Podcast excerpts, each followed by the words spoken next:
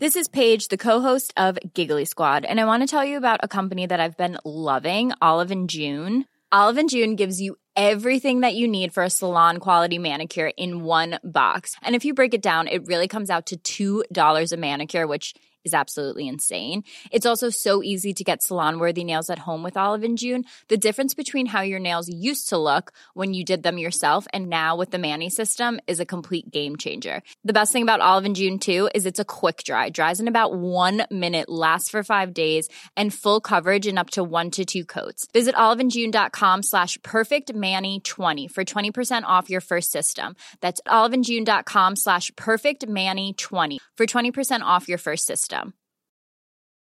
Hiring for your small business? If you're not looking for professionals on LinkedIn, you're looking in the wrong place. That's like looking for your car keys in a fish tank.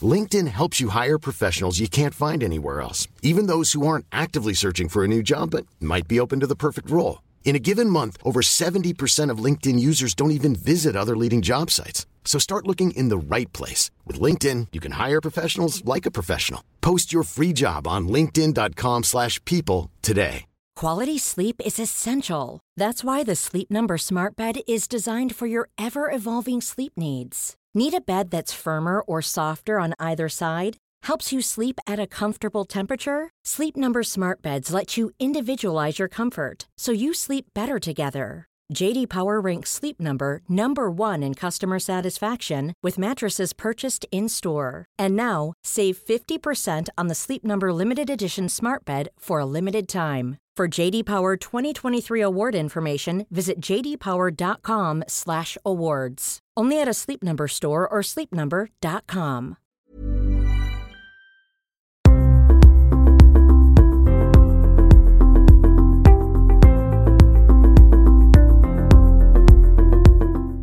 Saverio, vous êtes psychanalyste, vous êtes docteur en psychopathologie, vous êtes fondateur de l'Observatoire de la sensibilité et vous êtes auteur de nombreux livres dont plusieurs ont reçu des prix. Donc aujourd'hui, nous allons parler de celui-ci, Faire la paix avec soi-même, développer la confiance en soi.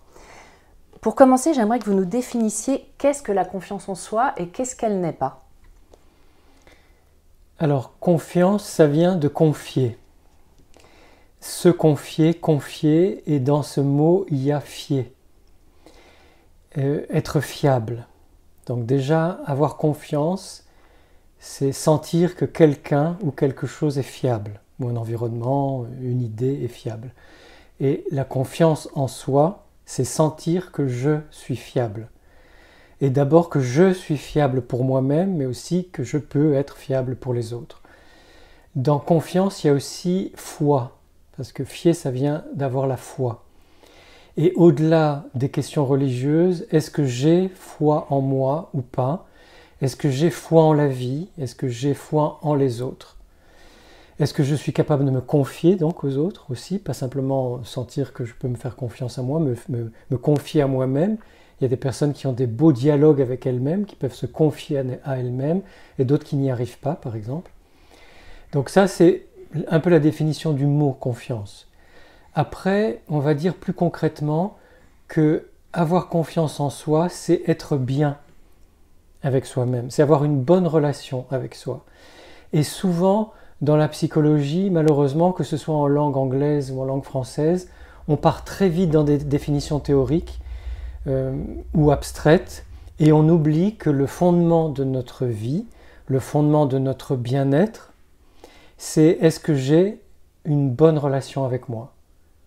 Et que la première question à se poser toujours hein, quand, on, quand on cherche quelque chose par rapport à sa vie intérieure, c'est quelle est la relation que j'ai avec moi-même? Avoir confiance en la vie, c'est avoir une bonne relation avec la vie, pouvoir se fier à la vie, ce qui ne veut pas dire que c'est facile, hein, mais en tout cas on peut se fier à l'autre, à la vie, à soi-même. Bien sûr qu'il y a aussi euh, des, erreurs concernant la conception qu'on peut avoir de la confiance en soi. On peut imaginer que les personnes qui sont très sûres d'elles, qui parlent très facilement, qui, qui se montrent beaucoup, qui en, qui, en rajoutent, euh, les personnes à la limite qui sont arrogantes, ont confiance en elles. Et c'est très important de se détromper parce que c'est justement ce type de personne-là qui n'a pas confiance soi, elles n'ont pas confiance en elles. Ça veut dire qu'on peut très bien être timide, introverti, discret, discrète, réservé, etc., et avoir confiance en soi. Et, ou tout, au contraire, être extraverti, extravagant, euh, parler très fort, euh, vouloir se montrer sur les réseaux sociaux euh, tous les jours, etc., ou parler en public facilement, et pour autant ne pas avoir confiance en soi. Donc c'est important que ça parte d'un ressenti intérieur. Comment je suis avec moi-même, comment je me sens avec moi-même, ou comment je me sens avec quelqu'un d'autre, ou comment je me sens dans mon existence à moi? Est-ce que vous pourriez nous donner quelques signes extérieurs qui montrent qu'en fait il y a un manque de confiance en soi? Alors peut-être avant que je vous parle des signes précis, ce que j'ai oublié de dire, c'est que si j'ai confiance en moi, c'est que je suis capable de m'aimer.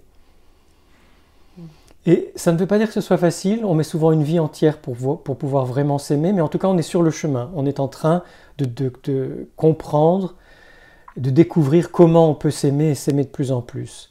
Et s'aimer, ça veut dire je m'accepte exactement comme je suis. Mais alors là, je vous posais une autre question finalement. Qu'est-ce que c'est s'aimer? Et c'est quoi la différence entre s'aimer et avoir une relation un peu euh, égotique, entre guillemets, par rapport à soi, qui ne doit pas être la même chose?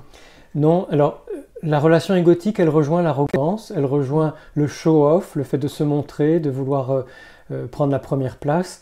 Ça, c'est le contraire de l'amour de soi. C'est finalement euh, avoir comme projet d'être très visible aux yeux des autres et de prendre plus de place que les autres, ou de parler plus fort et et, d'avoir plus d'importance aux yeux des autres. Donc ça, c'est pas du tout de l'amour de soi. L'amour de soi, c'est être capable de s'accepter exactement comme on est, avec son âge, avec son corps tel qu'il est, avec euh, ses qualités, ses défauts, euh, avec les moments où on se sent à l'aise, les moments où on se sent mal à l'aise, euh, pouvoir aimer aussi les bêtises que l'on a faites ou les échecs que l'on a vécus ou les, les moments où on se dit qu'on aurait pu être plus sympa avec quelqu'un ou, ou plus adroit. Enfin, c'est pouvoir accepter la personne qu'on est dans sa globalité. Et donc c'est pas une question euh, c'est pas une question sentimentale ou romantique au sens des films, au sens mm. de, de la publicité. C'est euh, c'est vraiment avoir cette bonne relation avec soi-même dont je parlais au début. Et donc, le premier signe de mauvaise confiance en soi, c'est le fait de ne pas réussir à s'aimer. Et pas réussir à s'aimer durablement, parce qu'il y a des moments où c'est difficile de, s'apprécier. Euh, s'aimer, c'est aussi être capable de se pardonner les choses qu'on n'a pas aimé faire ou dire. Euh, donc la première chose, c'est ne pas s'aimer tel qu'on est vraiment, ne, pas être capable de s'accepter euh, et donc, comme je ne suis pas capable de m'accepter, je vais mettre en place toutes sortes de compensations. Et ce sont ces compensations, ces comportements qui viennent du fait que je ne m'apprécie pas assez, que je ne m'accepte pas assez, qui sont des signes de mauvaise confiance en soi ou de peu de confiance en soi. Donc, il y en a beaucoup, c'est pour ça que je les ai notés. Le, premier signe, c'est d'accorder beaucoup d'importance au regard des autres. Mm-hmm. C'est à travers ce que les autres vont penser de moi que je vais commencer à, essayer de me définir et du coup, je vais vivre non plus par rapport à ce que je suis, ce que je ressens, ce que, ce que je désire, mais je vais m'adapter aux critères des autres et à leurs attentes. Et donc ça, ça peut être une course en avant d'adaptation aux autres ou d'adaptation à la société. C'est ce qui fait, se fait beaucoup dans les réseaux sociaux d'ailleurs. Alors c'est le risque des réseaux sociaux et c'est le risque des grands groupes impersonnels, c'est qu'effectivement on veut plaire, on, veut, on ne veut surtout pas déplaire d'ailleurs, et donc, on va montrer de soi les facettes qui correspondent aux attendus du réseau social ou aux attendus du groupe. Et même, on peut aller jusqu'à essayer de montrer de soi une image qui ne correspond pas à qui on est vraiment parce qu'on a envie de correspondre à ces critères. Hmm. Un autre, euh, une autre caractéristique d'un manque de, de confiance en soi, c'est l'importance qu'on accorde à son image. C'est, on peut s'aimer en prenant soin de soi. C'est une chose, parce que prendre soin de soi, c'est un signe de bonne confiance en soi. Mais euh, vouloir ne vivre que dans l'image, ou que dans le discours sur soi, et j'ai fait ci, et j'ai fait ça, et je suis ci, et je suis ça. Bien sûr qu'il y a des moments où on raconte sa vie, parce qu'on a envie, on a besoin de partager des choses. On peut même avoir envie de partager des, succès, des réussites, ou des, moments euh, assez inattendus ou originaux. Bien sûr, c'est pas, pas de ça qu'il s'agit. Mais ce serait de construire un discours pour toujours se mettre en valeur, qui n'est donc plus un discours spontané sur qui on est et ce qu'on a vécu, ça c'est sain, mais qui est euh, je vais dire ça parce que je sais que ça va faire tilt et que ça va leur plaire et que ça va me mettre en valeur à leurs yeux. Pour se faire aimer en fait. Alors oui, pour se faire aimer fondamentalement c'est ça. Hein. Le, problème de la confiance en soi c'est se faire aimer des autres, et on verra tout à l'heure pourquoi. Euh, mais c'est aussi pour se faire accepter, parce que dans le manque de confiance en soi, il y a une grande peur, mmh. qui est la peur du rejet. La peur de ne pas appartenir à tel groupe social, parce que plus loin que le groupe social, il y a une très profonde peur chez l'être humain qui est de ne pas être suffisamment bien accueilli dans la communauté des humains, suffisamment bien accueilli en tant qu'humain. Donc ça va jouer euh, aussi dans le sens où on va pouvoir, euh, on va chercher à éviter les confrontations. Qu'est-ce que vous entendez par confrontation? C'est-à-dire que si j'ai du mal à me faire accepter, je ne vais pas dire vraiment ce que je pense, je ne vais pas dire que je ne suis pas d'accord, et donc, je vais plutôt faire profil bas ou faire semblant que je suis d'accord avec les autres, alors que le débat, euh, c'est aussi être capable de, se lancer dans un débat, de dire je ne suis pas d'accord, voilà ce que je pense. On ne cherche pas forcément à convaincre les autres, mais on a besoin aussi de pouvoir dire voilà, moi ce que je ressens, ce que je pense, euh, quel est mon, point de vue, quelles sont mes valeurs. Dire qui on est dire, sans avoir peur en fait. Voilà, dire qui on est tout simplement. Donc ça c'est une difficulté qu'ont les personnes qui n'ont pas confiance en elles. Une autre grande difficulté, c'est ne pas réussir à poser de limites. On va dire toujours oui, on n'ose pas dire non, on va faire ce qu'on nous demande, même si on est fatigué, on continue, euh, on, a passé le début d'une soirée avec des amis, tout s'est très bien passé, mais on est crevé, le lendemain on sait qu'on doit travailler, mais on n'ose pas dire non parce qu'eux continuent la soirée ailleurs, tout simplement parce qu'on a peur de leur déplaire ou peur qu'ils nous disent quelque chose qui ne serait pas sympa et que finalement on prendrait comme une vérité sur nous, alors qu'après tout, s'ils ne sont pas contents qu'on ait passé le reste de la soirée avec eux, ça les regarde finalement, ça n'a rien à voir avec qui nous sommes nous. Donc la difficulté à poser des limites, à s'affirmer, là encore ça rejoint ce qu'on a dit sur éviter les confrontations, dire qui je suis, ce que je pense, quels sont mes idéaux. Il y a aussi la rigidité des personnes qui manquent de confiance en elles, qui vont donc s'enfermer dans un cadre de valeurs très rigides ou de façon de faire, que ce soit par rapport à la nourriture, par rapport aux tenues vestimentaires, par rapport à un certain discours, par rapport à des idées. Et finalement, au lieu de s'ouvrir à la diversité, chacune, chacun peut s'habiller comme elle veut, parce que c'est justement une façon d'exprimer qui on est, euh, avoir des jugements. Le jugement, la dureté des jugements sur soi-même et sur les autres est vraiment un signe de manque de confiance en soi. Et à, quoi il sert ce, jugement finalement pour une personne qui n'a pas confiance en elle?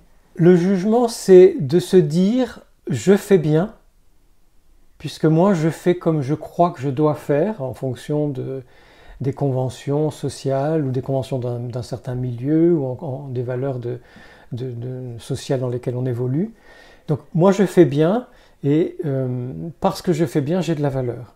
Comme je n'arrive pas à trouver de la valeur en moi, donc je vais me trouver de la valeur socialement par rapport à certains critères du groupe social auquel j'appartiens. Et donc je vais juger les autres en comparant ce qu'ils font avec ces critères, ces jugements, enfin ces, valeurs, ces conventions de ce milieu-là, au lieu de simplement évaluer l'autre, son discours, sa parole, donc, et ses actions en fonction de mes propres valeurs. Est-ce que ça me convient? Est-ce que ça ne me convient pas? Et si ça ne me convient pas, c'est pas très grave, ils sont différents de moi. Alors que dans le jugement de valeur qui vient du fait que je n'ai pas confiance en moi, ça va être très dur. C'est je ne veux pas voir ces gens-là, je ne veux pas les fréquenter parce qu'ils ne correspondent pas euh, aux critères que j'ai adoptés comme étant les seuls valables ou me mettant en valeur par rapport au reste de la société. Donc ça fait des gens qui sont fermés et rigides. Qui peuvent même être dogmatiques, quel que soit le domaine. Il y a des personnes dogmatiques, quels que soient les métiers, par exemple, il y en a même dans le domaine de la psychologie ou de la psychanalyse. Donc cette dureté va, va aussi donner lieu à une exigence. On s'en demande beaucoup, on en demande beaucoup à ses proches, ses enfants, son conjoint, euh, ses collègues.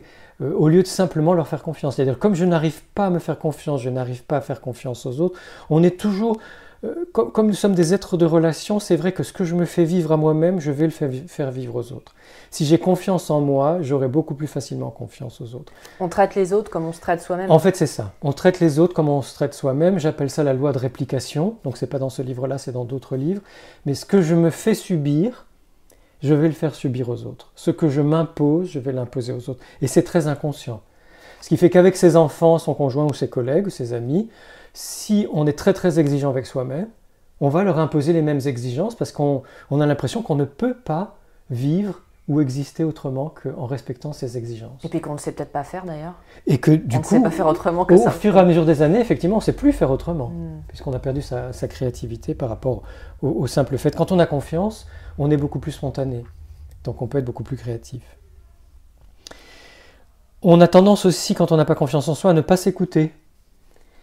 Donc, euh, que ce soit la fatigue, le- le- Mm. ce qui serait bon pour nous, on ne prend pas soin de soi, ou pas assez. On croit qu'on prend soin de soi parce qu'on fait des choses qui sont dites dans les journaux ou sur les réseaux, mais finalement, pour prendre soin de soi, on aurait besoin de faire en plus d'autres choses. On peut aussi avoir tendance à, tendance à beaucoup se plaindre. Comme on sent bien qu'il y a un malaise, on a besoin de l'exprimer, et ça, c'est pas forcément mauvais, mais c'est juste un signe qu'on n'a pas forcément beaucoup confiance en soi. On peut aussi avoir tendance à se sacrifier. Donc on Mhm. va se dévouer, se dévouer au, au point de s'oublier, faire plein de choses pour les autres. Alors c'est un peu le contraire de l'arrogance. Mhm. C'est des gens qui sont dans une, une modestie exagérée, et qui sont toujours au service des autres, parce qu'au moins comme ça, ils, se sentent exister. Mais ce n'est pas forcément la, la bonne- la bonne solution non plus. On peut se poser comme une victime. Donc ça, ça a été très à la mode pendant un certain temps, hein, notamment avec euh, ceux qu'on a un peu à tort appelés les pervers narcissiques. Bien sûr, la perversion existe hein, et la manipulation aussi, mais on a vu fleurir toute une vague de personnes qui se disaient victimes de pervers narcissiques. Dans certains cas, qui avaient été victimes de perversion, de manipulation, c'est vrai, mais c'est aussi une façon de se, de se poser comme Ah, écoutez-moi, regardez-moi, plaignez-moi, je suis victime de. Et puis si, ça avait, si on avait parlé de sociopathe ou de. euh, si, si la mode avait utilisé un autre mot, et ces personnes-là se seraient désignées comme victimes de sociopathe ou de je ne sais pas quoi. hein. Est-ce Mais- que c'est pas une façon aussi de, de se déresponsabiliser? Oui, oui. Effectivement, à partir du moment où je ne me fais pas confiance, je n'arrive pas à prendre de responsabilité en mon nom propre. Et donc, je vais chercher des responsables.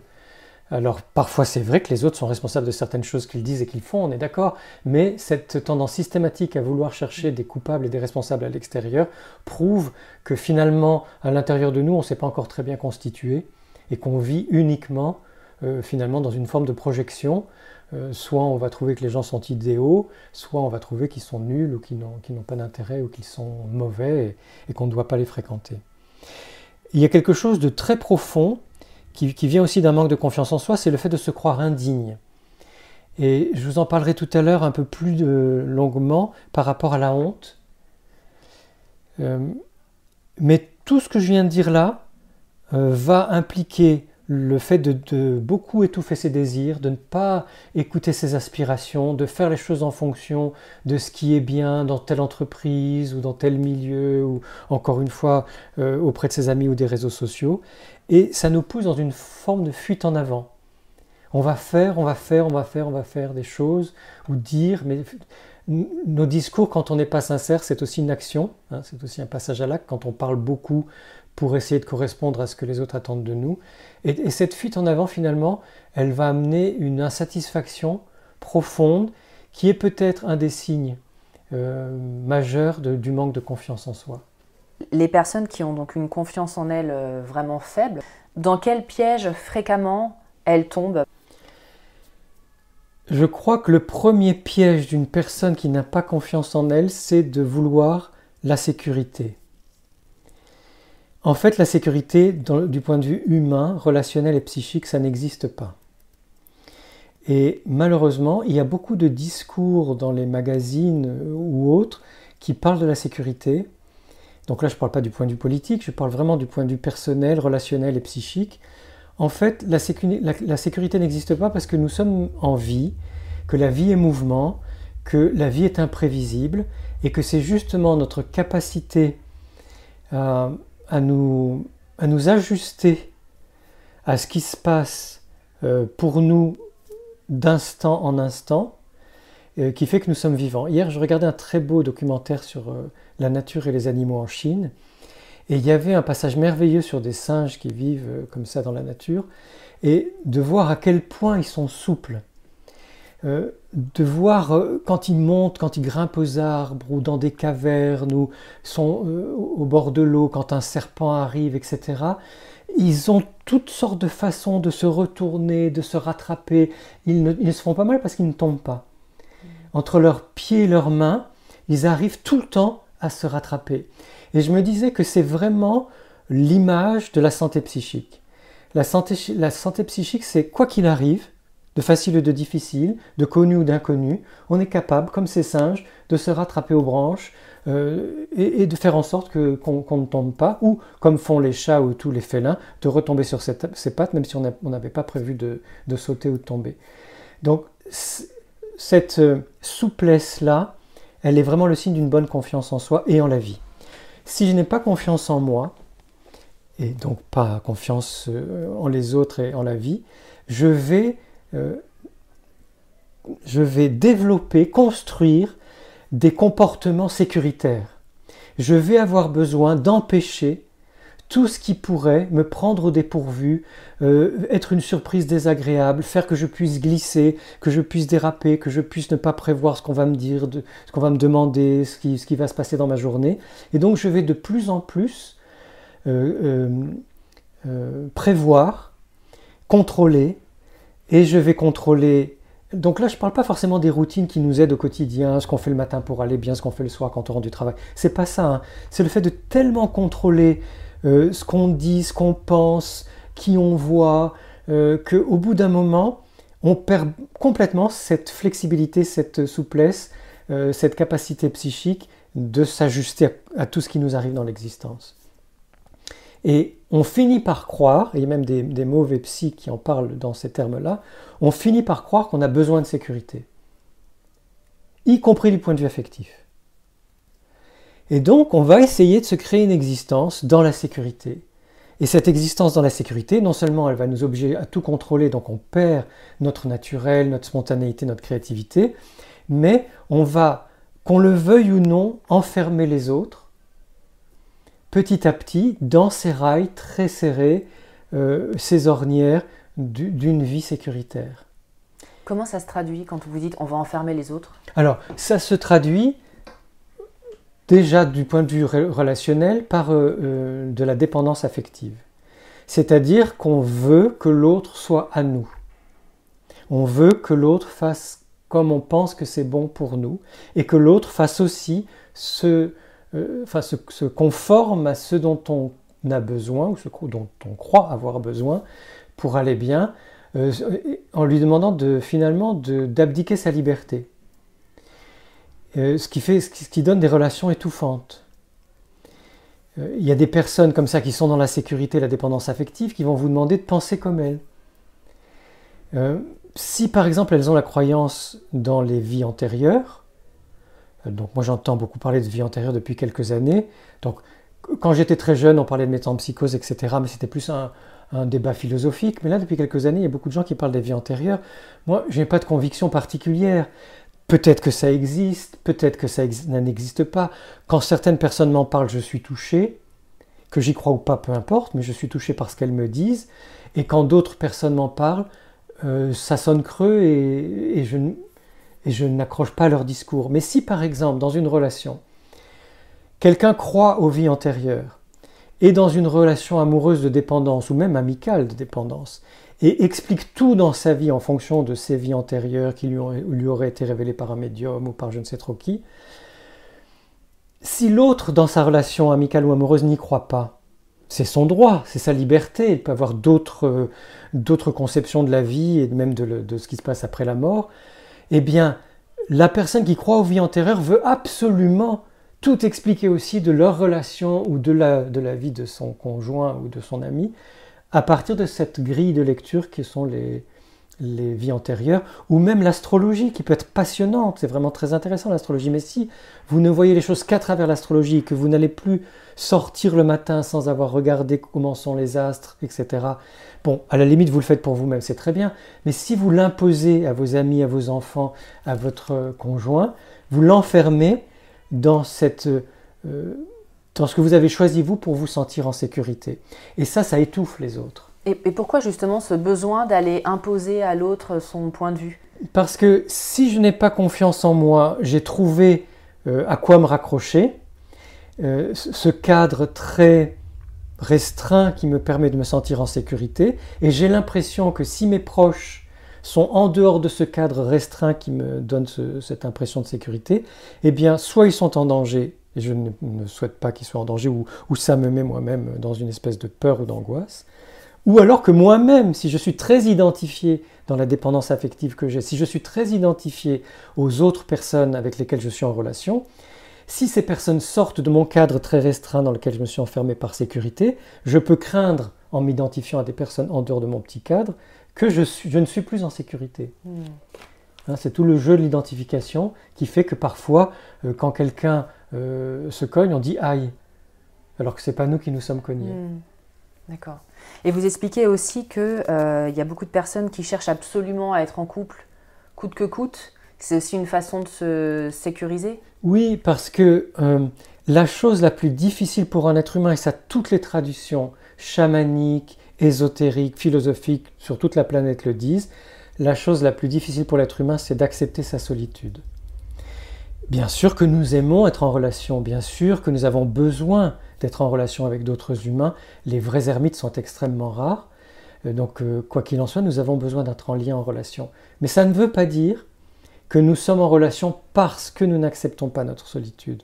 Nous sommes en relation parce que nous aimons mm. être en relation et parce que nous aimons d'amitié, d'amour ou de fraternité ou de sororité, nous aimons d'autres personnes. Et donc si je n'accepte pas du tout ma solitude et mes moments de solitude, même s'ils peuvent être parfois plus longs que ce que je voudrais, je vais m'accrocher aux autres, je vais m'agripper et je ne veux pas qu'ils s'en aillent. Mm. Donc amis, famille, amour, je vais toujours vouloir quelqu'un avec moi. Ça devient comme une espèce de béquille, mm. d'instrumentalisation de, l'autre. Ne pars pas parce que sinon j'ai l'impression de mourir ou j'ai l'impression de ne pas exister ou j'ai l'impression de m'effondrer, etc.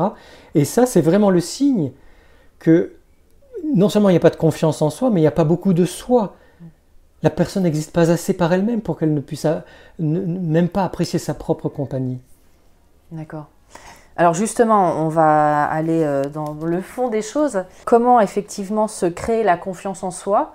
Et une question aussi qui va avec celle-ci. Quid de l'inné et de l'acquis aussi dans la confiance en soi? Alors, quid de l'inné et de l'acquis? De mon expérience à la fois de psychanalystes et psychothérapeutes, mais aussi de chercheurs. Et puis on peut rajouter aussi mon expérience d'être humain en dehors de mon travail. Euh, dans le domaine de la confiance en soi, je pense qu'il n'y a pas d'inné. D'accord. Hein, c'est-à-dire qu'il n'y a rien qui puisse venir euh, de la génétique. D'accord. C'est intéressant ce que vous dites. Oui, c'est important. Hein. concernant la confiance en soi, il n'y a rien qui vienne de la génétique. En revanche, on est déjà avec un capital de confiance. Parce que tout ce qui s'est passé pendant les neuf mois de la grossesse, à peu près, euh, est très important. Déjà, dans la rencontre amoureuse ou pas amoureuse des deux parents, ce qui pose d'ailleurs la question euh, de parents homosexuels qui souhaitent avoir un enfant euh, avec une mère porteuse et le sperme d'un des de père s'il s'agit d'homme ou le sperme d'un donneur anonyme ou pas anonyme d'ailleurs si euh, il s'agit de deux femmes. Euh, je crois que c'est très, important d'y réfléchir. Je, suis favorable au fait que même les couples homosexuels puissent avoir des enfants, mais ce que je vais dire là est très important pour tous les parents, qu'ils soient hétérosexuels ou homosexuels. Dans la rencontre qui va donner naissance à un enfant, donc dans le moment de la conception, il y a des énergies et des intentions très fortes. Si l'enfant qui arrive est porté par des énergies et des intentions qui sont celles du désir de sa venue sur Terre, du, désir de le voir apparaître au monde et du désir de l'accompagner dans la vie pour devenir un adulte dès le moment de la conception, ce n'est pas de l'inné, voyez, c'est pas du côté de la génétique, mais c'est déjà. En fait, il y a déjà une inscription importante au niveau énergétique de ce qui se passe au, moment de la conception. Et ça va continuer pendant toute la grossesse. C'est-à-dire que quelle est la relation qu'ont les parents avec l'embryon, le fœtus qui se développe au, au fil des semaines et des mois? Est-ce que on y pense avec douceur, avec chaleur, avec joie? Est-ce que quand euh, l'enfant commence à bouger, même très très peu, ou même quand le ventre commence à s'arrondir, on lui parle? Et puis grâce à l'autonomie, donc le fait de poser la main sur le ventre de la maman, que ce soit le père ou la mère, est-ce qu'on vient le saluer tous les jours? Et même pourquoi pas le matin et le soir ou plusieurs fois par jour en lui parlant ou simplement en envoyant une intention? Les enfants qui ont vécu dans une vie, intra-utérine paisible, euh, avec la confiance des parents en leur venue, euh, avec la relation qui se crée déjà par le, fait des mains qui se posent, des voix qu'on entend, euh, parfois des parents qui chantent ou qui jouent de la musique ou qui se parlent, ou même de leur sexualité que le bébé entend, si tout ça se passe bien et correspond à, ce désir de le voir venir au monde comme le fruit de cet amour-là, à ce moment-là d'une existence, eh bien l'enfant, il arrive avec un capital confiance plus grand. Si en plus la grossesse se passe bien du point de vue de la santé de la maman, si en You should celebrate yourself every day, but some days you should celebrate with jewelry. Whether you want to commemorate an unforgettable moment or just bring some added sparkle to your collection, Blue Nile can offer you expert guidance and a wide assortment of jewelry of the highest quality at the best price. Go to BlueNile.com today and experience the ease and convenience of shopping Blue Nile, the original online jeweler since 1999. That's BlueNile.com. BlueNile.com. Hold up. What was that? Boring. No flavor. That was as bad as those leftovers you ate all week. Kiki Palmer here, and it's time to say hello to something fresh and guilt-free. Hello Fresh. Jazz up dinner with pecan-crusted chicken or garlic butter shrimp scampi. Now that's music to my mouth. Hello Fresh. Let's get this dinner party started. Discover all the delicious possibilities at hellofresh.com. Plus l'accouchement se passe bien, Euh, qu'il n'y a pas de, trop de stress ou de bruit, ou que euh, la sage-femme fait bien son travail et qu'elle respecte la maman, euh, ou le gynécologue s'il est là, etc. et que après la naissance, tout de suite après la naissance, avant ou après le bain, le papa ou l'autre maman, si c'est une maman, mais dans, les cas les plus fréquents, le papa prend le bébé dans les bras, l'accueille, lui souhaite la bienvenue sur Terre, etc. ça peut paraître peu, mais c'est énorme pour l'arrivée d'un bébé. Et après, pareil, l'arrivée à la maison, le fait de chanter des chansons, de bercer le bébé, de s'en occuper, de pas simplement de faire des choses machinales, euh, lui donner à manger, changer ses couches, mais vivre une relation intense, euh, privilégiée avec le bébé en lui parlant, en le regardant, en l'écoutant, en s'émerveillant de ses gazouillis, ou, en, admirant son regard. Moi, je me souviens dans le regard de mes enfants quand ils étaient bébés, je sentais déjà beaucoup de pensées. Les bébés ne, parlent pas, et pourtant je sentais dans leur regard beaucoup de pensées. Et j'étais donc admiratif de ces bébés qui étaient déjà des humains qui pensent. Et de les voir nous écouter, que le regard change, que le, il y a des choses dans le corps qui montrent qu'ils nous comprennent. En plus, je suis psychanalyste pour enfants, donc je reçois des bébés. On sent très bien quand, quand on parle au bébé, même si un bébé qu'on ne connaît pas, qu'il nous entend, il nous comprend au-delà des mots, puisqu'ils n'ont pas encore le langage, mais ils sentent la voix, les intonations, le rythme, l'intention qu'on met dans nos paroles. Et donc si on a cette relation très forte avec le bébé, elle va continuer avec l'enfant. Avoir envie avoir ce désir que l'enfant puisse marcher, donc l'aider à marcher parce qu'on sent qu'il y a une puissance d'indépendance chez l'enfant qui a envie de marcher, pour se débrouiller seul. Euh, aider l'enfant à apprendre à parler non pas en lui imposant un langage, mais en laissant émerger ses premiers mots et en le félicitant ou la félicitant de ce qui, de ce qui vient. Et puis après, toutes sortes de choses comme ça, chaque découverte, chaque conquête de l'enfant, le féliciter ou la féliciter, l'encourager, Beaucoup écouter les enfants quand ils sont petits et qui commencent à parler. Écouter leur ressenti. Qu'est-ce que tu sens là? Même tout petit, quand un, enfant pleure ou au contraire rit ou a besoin de quelque chose. Tenir compte de cette personne humaine qu'il y a face à nous et qui nous donne des informations qui s'expriment à travers des mots, des sourires, des pleurs, etc. Et en tenir compte comme, comme une expression tout aussi valable que celle de l'adulte, eh bien si on fait ça tout le long de l'enfance, l'enfant se sent exister comme un être humain à part entière et il sent que tout ce qu'il ressent, tout ce qu'il pense, tout ce qu'il exprime a de la valeur. Et là, on a le socle le, plus important, le socle optimale d'une bonne confiance en soi. Il y a aussi les miracles de l'amour. Les miracles de l'amour, c'est que dans certaines relations amoureuses très fortes, et c'est valable dans la relation amoureuse, très particulière qu'on a avec ses enfants, euh, qui est une, relation amoureuse parentale, euh, l'admiration qu'on a pour ses enfants peut faire que même si soi-même on manque de confiance en soi, on est tellement ébahi, émerveillé euh, par la beauté de la vie qui, qui, transparaît chaque jour, à chaque instant avec ses enfants, avec ses propres enfants, que cet émerveillement-là, le fait d'être émerveillé par ses enfants, ça leur donne une, énorme dose de confiance en eux. Parce que l'enfant après peut se dire tiens maman, tiens papa n'a pas vraiment confiance en lui ou en elle. L'enfant s'en rend compte. Mais qu'est-ce qu'il est ou qu'est-ce qu'elle est émerveillée, admiratif ou admirative ou, présent ou heureux ou heureuse, joyeux ou joyeuse avec moi et ça me soutient. Si l'enfant se, se sent soutenu même par un parent qui n'a pas tellement confiance en elle ou en lui, eh bien c'est ce soutien qui va être le, soubassement de sa confiance. Avec après la connaissance de ah tiens maman n'a pas ou papa n'a pas vraiment confiance en elle ou en lui et donc déjà comment je peux faire pour l'aider puisque les enfants sont de merveilleux thérapeutes. Ce qui est mauvais c'est de, de, les mettre à cette place-là. Mais naturellement nous les humains par empathie on essaye d'aider les autres donc les enfants aussi. Et puis en grandissant en devenant adolescents ils peuvent se dire mon père n'a pas confiance en lui dans tel domaine ou ma mère dans tel autre domaine. Comment je peux faire moi pour être plus confiant que mes parents? Parce que l'enfant va toujours chercher à dépasser ses parents, c'est le mouvement de la vie, et c'est important ça aussi que les parents acceptent que quand leurs enfants grandissent, ils vont les dépasser. Et d'accepter d'être dépassés, c'est super. Tu dépasser à quel niveau?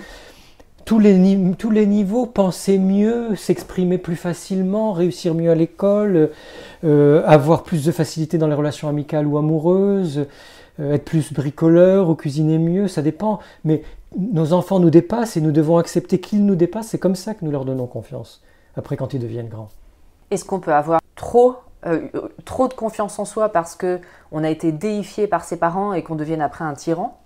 Oui, être déifié par ses parents, ce n'est pas une bonne chose et c'est probablement parce que là, il manquait vraiment de confiance en eux. Euh, si je déifie mon enfant, ce n'est pas de l'amour, c'est que je le vois autre que ce qu'il est ou ce qu'elle est. C'est donc que comme je n'ai pas confiance en moi, je veux en faire mon espèce d'idole que je montrerai à mes amis, à ma famille, et puis qui un jour sera le premier de la classe, puis gagnera beaucoup d'argent, aura une belle voiture, etc. Donc si je fais de mon enfant une idole, je ne lui fais pas un cadeau, je lui fais vivre un cauchemar, où je lui demande de compenser euh, les manques euh, de ma propre confiance en moi, et effectivement en déifiant un enfant, en l'idolâtrant, on en fait euh, un tyran, un adulte imbuvable, voire un pervers. Donc ça, c'est surtout pas du tout une bonne idée. L'enfant doit connaître les limites de la vie aussi. On tombe malade, on est fatigué, on a besoin de dormir, on, a faim, on mange, les autres existent, on les respecte, et puis on est tous mortels. Même un, enfant peut mourir, il y a de moins en moins de, d'enfants qui meurent, mais je veux dire, la vie est là, c'est un cadeau, elle finira un jour, donc c'est important que l'enfant mesure aussi que tout est limité. On n'a pas de limite dans la façon de penser le monde, c'est-à-dire qu'on n'a pas besoin de se limiter dans notre façon d'envisager la vie et le monde, mais il y a des limites réelles. Quelles sont les émotions qui traduisent un manque de confiance en soi? Alors, la première émotion qui vient pour une personne qui n'a pas confiance en elle de façon durable ou ponctuelle. Parce que c'est très important, comme tout fluctue dans la vie, de, bien se dire que même si j'ai une bonne confiance en moi ou une suffisamment bonne confiance en moi la plupart du temps, si je suis fatigué, si j'ai appris une mauvaise nouvelle, si je suis malade, si on m'a fait une réflexion désagréable, mon niveau de confiance va baisser forcément. Hein, c'est jamais un niveau, un niveau égal tout le temps. Et donc, soit pour une personne qui a peu confiance en elle, soit pour une journée où on est dans un moment de, baisse de confiance en soi, on va se sentir poreux. On va se sentir beaucoup plus affecté par ce qui vient de l'extérieur. Euh, les bruits, les critiques qu'on supporte bien d'habitude, euh, ou les reproches, ou même des petites remarques en disant Tu crois pas qu'on pourrait faire comme ça quand on est au travail? Tout ça, ça va nous, ça nous pique, ça nous, ça nous froisse, ça nous met un peu mal à l'aise. Donc il y a cette espèce de, de sentiment de, de, ne pas être complètement bien dans ses contours, dans son corps, qui est la première émotion, euh, sachant qu'il y a beaucoup plus d'émotions que les cinq émotions dont on parle le plus souvent. Hein. Le simple fait de ne pas se sentir à l'aise dans son corps, c'est une émotion. Et donc on va se sentir maladroite ou maladroit. Ça, c'est déjà le signe qu'aujourd'hui, j'ai pas tellement confiance en moi, je suis pas trop complètement dans mon assiette parce que je me sens maladroite ou maladroit. Alors ça peut être dans des gestes, euh, ça peut être parce que j'oublie quelque chose ou je me cogne, mais ça peut être aussi, euh, je vais manquer de tact avec euh, des personnes que pourtant j'aime beaucoup, ça va sortir tout seul. Et donc ça, ce sont les premiers signaux qui montrent que, ah, attention aujourd'hui ou en ce moment, je ne suis pas vraiment dans, une, dans un bon niveau ou un niveau suffisant de confiance en moi. Mais sinon, de façon plus profonde ou plus durable, quand je n'ai pas confiance en moi, je peux avoir tendance à me sentir coupable pour des broutilles euh, ou pour des choses que je n'ai pas commises ou parce que quelqu'un va pas bien, j'ai l'impression que ça vient de moi. Oh, excuse-moi, peut-être que j'ai dit quelque chose qui t'a dérangé. Ou euh, alors on a cette, euh, cette tendance à vouloir se mettre un peu à l'écart. En réunion, on va pas trop dire ce qu'on pense. on a l'impression qu'on gêne. Euh, ou alors on a l'impression que notre parole n'a pas d'importance, d'intérêt, ou que on ne pense pas des choses très valables, on se sous-estime. On va avoir tendance à se sous-estimer. Ou à se sentir, comme je le disais, coupable de choses qui sont arrivées aux autres.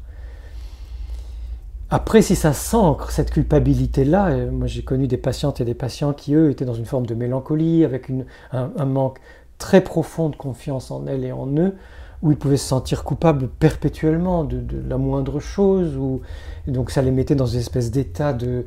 Ils broyaient du noir, enfin ils étaient vraiment, ils n'allaient pas bien du tout, parce que chez certaines personnes, rares heureusement, mais cette tendance à se culpabiliser était, elle, était euh, systématique, elle était permanente.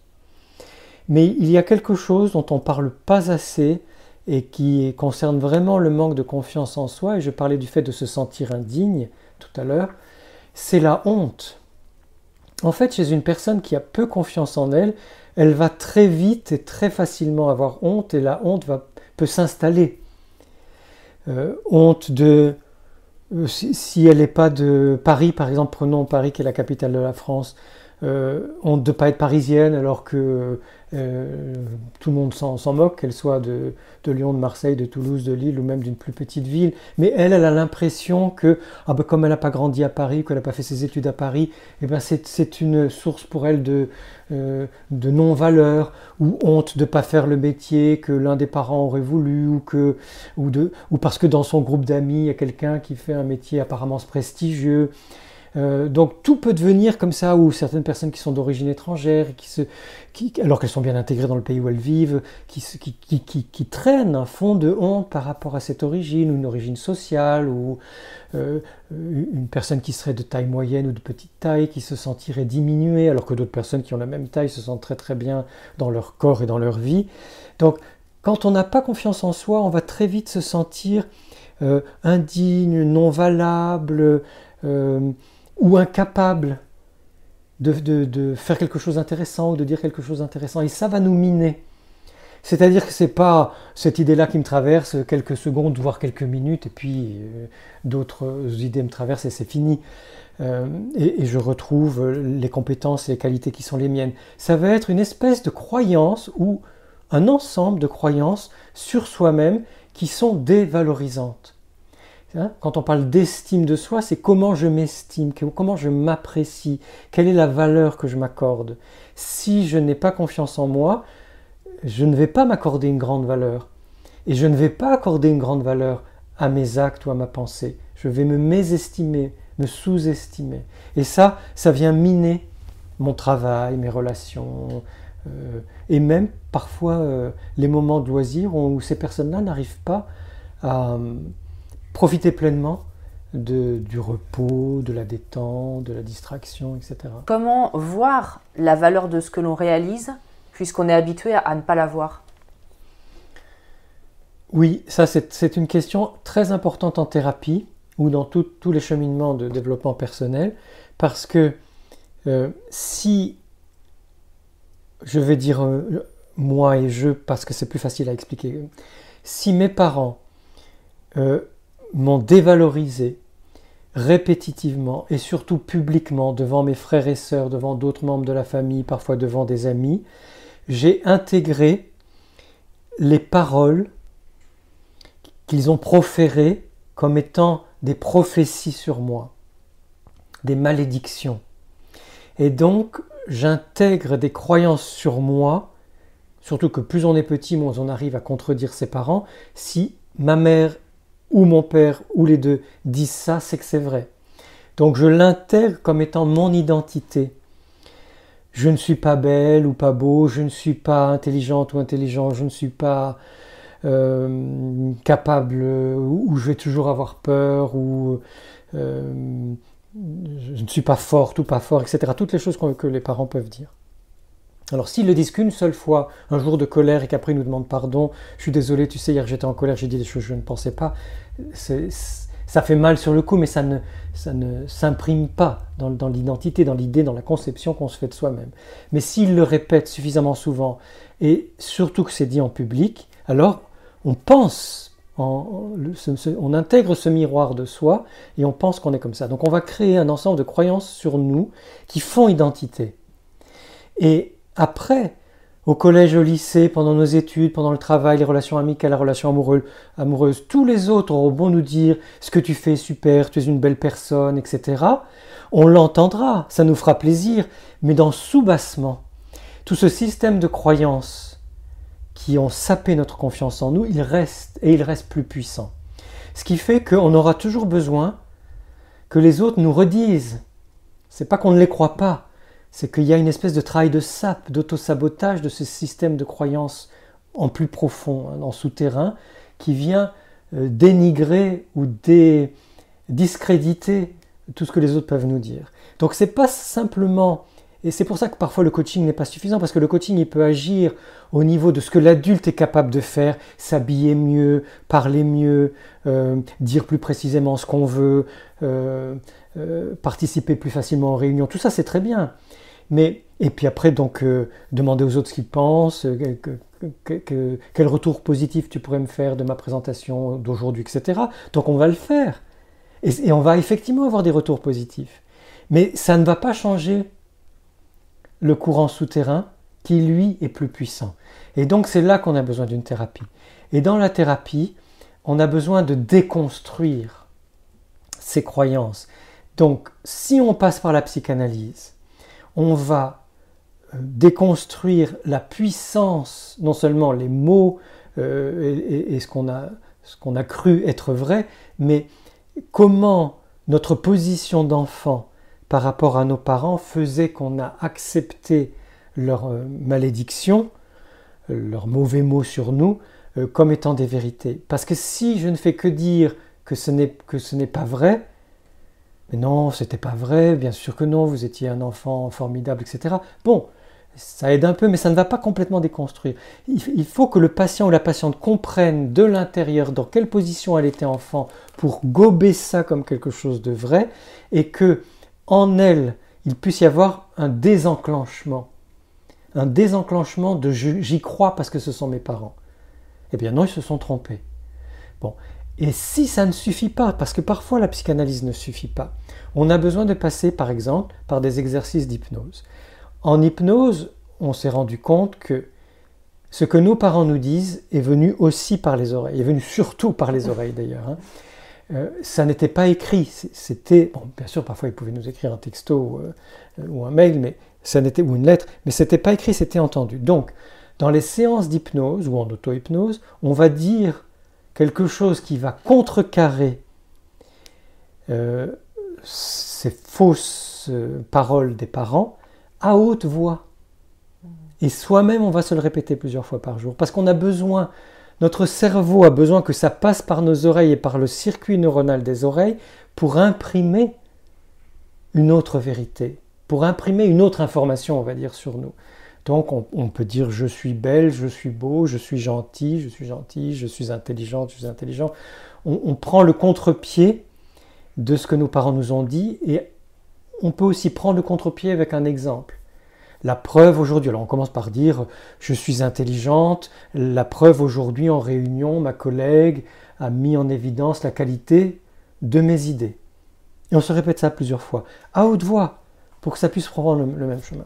Alors quand il y a un parent absent ou les deux parents absents, parce qu'ils peuvent l'être physiquement mais aussi psychiquement et, n'être que dans le fonctionnel et pas présent du tout dans la relation avec leur enfant, là c'est plutôt la relation avec le thérapeute qui est en elle-même thérapeutique, qui est soignante en elle-même. Et avant tout, on dirait, je dirais, même avant tout ce que je viens d'expliquer là. C'est pour ça que c'est si important de choisir une thérapeute ou un thérapeute vraiment humain, vraiment bienveillant, vraiment empathique, qui soit vraiment là, et pas dans un discours, et pas dans une théorie, pas dans du dogme.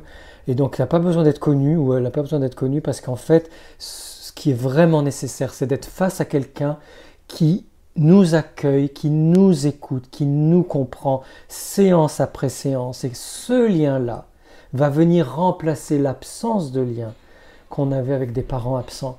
Et ce lien-là qui est vraiment humain, qui est vraiment présent, il est guérissant. Alors, c'est valable dans une thérapie, si ça dure suffisamment longtemps, mais c'est aussi valable dans les très grandes amitiés et dans les très grandes relations amoureuses. C'est-à-dire que là, on a la chance de vivre enfin des relations où il y a quelqu'un en face quelqu'un qui nous aime comme on est, quelqu'un qui nous écoute vraiment, même si elle ou n'est pas d'accord, va dire ah ben non là je pense pas tout à fait comme toi ou moi j'ai une autre expérience, mais la personne est là. Et donc tout d'un coup on se dit ouais j'existe avec elle ou avec lui. Et au bout d'un moment ça s'inscrit, ça prend du temps, mais au bout d'un moment ça s'inscrit en nous, on va intérioriser cette relation et c'est ça qui devient le socle de notre confiance. Et parmi donc euh, les, différentes façons de réparer la confiance en soi, euh, qu'est-ce que vous pouvez conseiller Comme je viens de le dire, le plus important, c'est l'humaine ou l'humain en face de moi. De vraiment choisir une personne qu'on sent humaine, une personne avec qui on s'entend, une personne à qui on va pouvoir tout dire. Parce que si je vais voir quelqu'un qui me fait peur ou avec qui je ne suis pas tout à fait à l'aise, eh bien, je ne vais pas oser tout dire de moi. Et donc, ça ne va pas forcément marcher. Là encore, ça va être superficiel, il va y avoir des petits aménagements, mais au fond de moi, je ne vais pas changer. C'est donc choisir quelqu'un avec qui je vais pouvoir me sentir vraiment bien. Donc, en confiance. Choisir une personne fiable, une personne de confiance avec qui je vais être en confiance. Là, je vais pouvoir faire l'expérience de la confiance. Après, l'étiquette, la méthode, quelle importance en fait? Alors oui, moi je suis psychanalyste, donc je pourrais prêcher pour la psychanalyse, encore que je sais très bien qu'il y a des mauvais psychanalystes, ou il y en a d'autres qui sont uniquement intellectuels, ou d'autres qui sont dogmatiques. Donc là encore, ça dépend de la personne. Et puis, si on va voir une sophrologue ou un sophrologue, euh, hypnothérapeute, euh, kinésiologue, gestalt thérapeute, et que, tout, que la personne est bien, qu'elle fait bien son travail, c'est ça qui compte. C'est vraiment la qualité humaine et le lien qui se crée qui, qui, oui. qui est important. Oui, et ne pas et, comment dire, être généreuse ou généreux avec soi-même. Si je m'engage dans une thérapie, j'y vais pas pour faire 3, 4, 5 séances. Bien sûr que ça va m'aider 3, 4, 5 séances.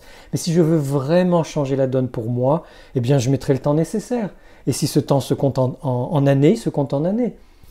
C'est important d'être généreux avec soi-même. C'est le début de la confiance en soi. Mais exactement. Et, voilà, donc ce que je vais faire pour aller mieux, que ce soit une thérapie ou des massages. Moi, j'ai énormément reçu de massages parce que ça m'a fait beaucoup de bien. Mhm. J'étais un bébé abandonné, donc euh, j'étais. Euh, ma mère était très malade, mon père était au service militaire, ils n'ont pas fait exprès de m'abandonner, mais le bébé que j'étais a vécu cette disparition de ses deux parents comme un abandon, euh, et après ils sont revenus un an après, je ne les ai pas reconnus. Donc moi je sais que pour tout ce qui concerne le bébé ou le petit enfant, ce qui est d'ordre corporel, manuel, physique et les massages notamment, ça aide énormément à retrouver confiance en soi parce que ça, ça nous permet de retisser l'enveloppe. La le, peau, contact. Le euh, contact, voilà. La, peau, les muscles, même les os. Dans le massage, on sent tout ça. Et en fait, c'est très thérapeutique. Ah, on n'y aurait pas forcément pensé. Oui, les massages sont vraiment très importants pour la confiance en soi. Alors après, euh, il y en a qui aiment nager, il y en a qui aiment euh, courir en forêt ou marcher en forêt ou, aller à la montagne. La nature aussi, quand on est dans une nature euh, porteuse, elle a ce, côté cocooning. Et puis aller vers ce qu'on aime. Aller vers ce qu'on aime, voilà. La confiance en soi, qu'est-ce que ça change? Le premier changement, qui est un changement lent et long, c'est le fait de se sentir plus vivant dans ses cellules. de se sentir plus vivant, comme une espèce, comme si nos cellules, elles, émettaient une vibration, euh, ou comme si elles scintillaient. Il y a quelque chose dans le corps, de l'intérieur, qui est plus vivant. Donc après, ça se manifeste au niveau des os, des muscles, on se sent plus solide. Euh, c'est pas forcément qu'on est devenu plus sportif ou plus sportif, hein, c'est qu'il y a, on habite son corps différemment. Il y a quelque chose qui respire plus, qui est, qui, est, plus dans une forme de dilatation et de rayonnement. Donc rien qu'en soi-même, euh, voilà, on se sent présente, présent dans ce corps-là, euh, qu'on soit fatigué, pas fatigué, qu'on soit âgé ou pas âgé, peu importe. Il y a une espèce de, de bien être avec soi-même. Après, euh, je crois qu'il y a des choses toutes simples comme le fait qu'on dort mieux, qu'on écoute mieux les autres, qu'on a moins besoin de se justifier, que euh, on sait dire non, là, écoute, je suis trop fatigué, ou ça, je ne sais pas faire, non, excusez-moi, je ne vais pas pouvoir accepter votre proposition, ou que on va mieux choisir la décoration de son, de son appartement ou de sa maison. Euh, Pourquoi? pas Parce qu'on va choisir des choses qui nous plaisent et Ah. non plus des choses qui sont belles où on nous a dit ah tu sais ça c'est à la mode. Donc on va s'entourer euh, de personnes, aussi d'abord de choses dans sa décoration, euh, euh, mettre des fleurs ou des plantes vertes alors qu'on n'en mettait pas avant, j'en sais rien, hein, peu importe, ou des couleurs alors qu'on n'osait pas mettre des couleurs à la fois sur soi mais chez soi. Écouter plus la musique qui nous plaît, manger plus les plats qui nous font du bien, peut-être sortir plus dans les lieux qui nous conviennent, éviter, je donne un exemple, hein, éviter des, restaur- des restaurants bruyants par exemple, avoir envie de- d'en- d'endroits cosy, on se respecte plus, on s'écoute plus, et puis on va euh, sentir qu'on attire vers nous des personnes qui nous ressemblent plus. Je pense qu'en fait on est bien avec des personnes qui, euh, qui nous comprennent, qui sont en phase avec nous. Pas forcément qui nous ressemblent en tout, mais qui, nous comprennent et qui sont en phase avec nous. Et qui, euh,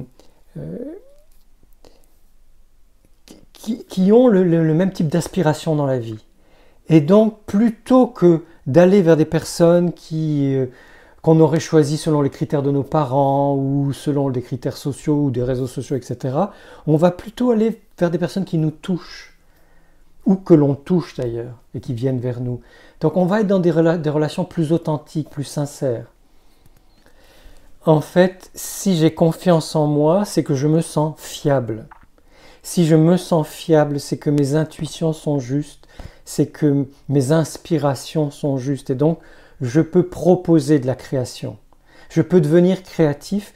Créative ou créatif, ça ne veut pas dire, dire qu'on va devenir Picasso tout d'un coup. Ça veut dire que je peux faire confiance aux idées qui viennent en moi ou à mes intuitions et les proposer. Dans une discussion créative, par exemple au travail, eh bien, je vais proposer mes, idées librement. Après, on verra ensemble si on les choisit ou si on ne les choisit pas. Mais le simple fait spontanément de pouvoir laisser fuser tout ce qui vient dans une euh, réunion créative va me rendre de toute façon plus créatif au travail.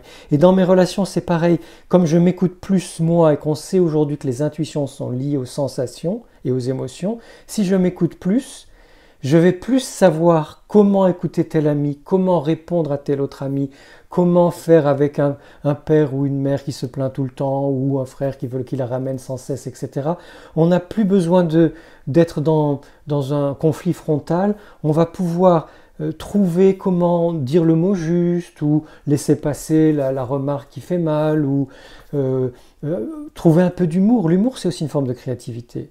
Euh, réussir à avoir une parole d'humour sur une situation délicate, c'est une vraie forme de créativité qui va détendre l'atmosphère, qui fait qu'on se sent mieux, etc.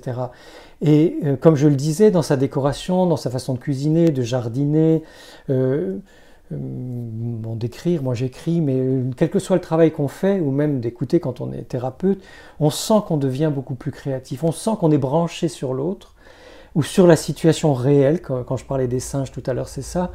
Et puis du coup, ça nous rend singuliers, c'est-à-dire que ma personnalité est unique, votre personnalité est unique. Si j'ose exprimer, ou même pas oser d'ailleurs, si je laisse venir sincèrement, spontanément qui je suis dans ma conversation avec les autres, dans ma façon d'être avec moi-même et avec les autres, eh bien, ma singularité, mon originalité vont s'exprimer d'elles-mêmes sans que j'ai d'effort à faire. On est beaucoup plus dans le carpe diem, c'est-à-dire je vis la vie telle qu'elle est aujourd'hui, on verra bien demain. Je, je savoure. Voilà, on savoure, on goûte, on, apprécie, on, se délecte. Et donc, on est beaucoup plus heureuse et heureux. Mais d'un vrai bonheur, pas un bonheur publicitaire. On est voilà, dans une félicité, dans quelque chose qui... Ah oui, c'est beau. Eh bien écoutez, merci beaucoup Saverio. Et si on a envie d'en savoir encore plus, on peut donc euh, acquérir votre livre, Faire la paix avec soi-même, développer la confiance en soi, qui est vraiment un livre magnifique. Merci, merci beaucoup. Merci.